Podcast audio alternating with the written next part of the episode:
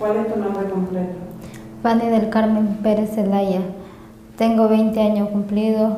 Vengo de, San José, de Fila Grande, municipio de La Dalia. Tengo dos hijos y mi marido se llama Pedro Pablo Dávila Hernández.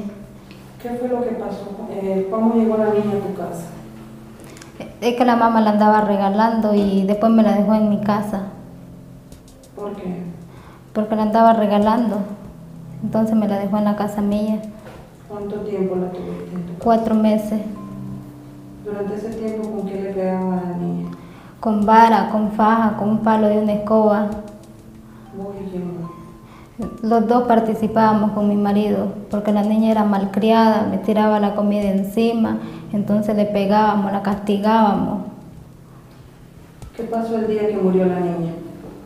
El día que murió la niña fue que como que se, se atacó pues ella más que otra cosa y la niña cayó, entonces vine yo y le pegué con un palo, le echamos agua, de ahí vino mi marido y le pegó con una vara, le echó agua también.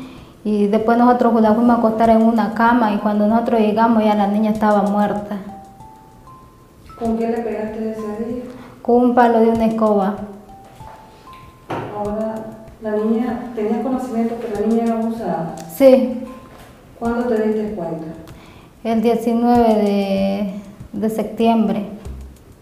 ¿Cómo te diste cuenta? Porque la niña lloró de noche. Mi marido se levantó y yo escuché que la niña lloró, entonces yo me desperté, yo prendí la luz y él sonó la puerta, donde él trancó la puerta. Pues al día siguiente yo miré, la niña tenía sangre en la cobija y en el bloomer. Y yo le preguntaba a la niña qué era lo que le había pasado y ella se ponía a llorar. De allí la niña me dijo hasta el martes, pues que era el papa, que la, porque le decía papa a mi marido que era el papa que la había tocado, pues que la, la había violado. Y el día que la niña murió tenía morada allí sus partes.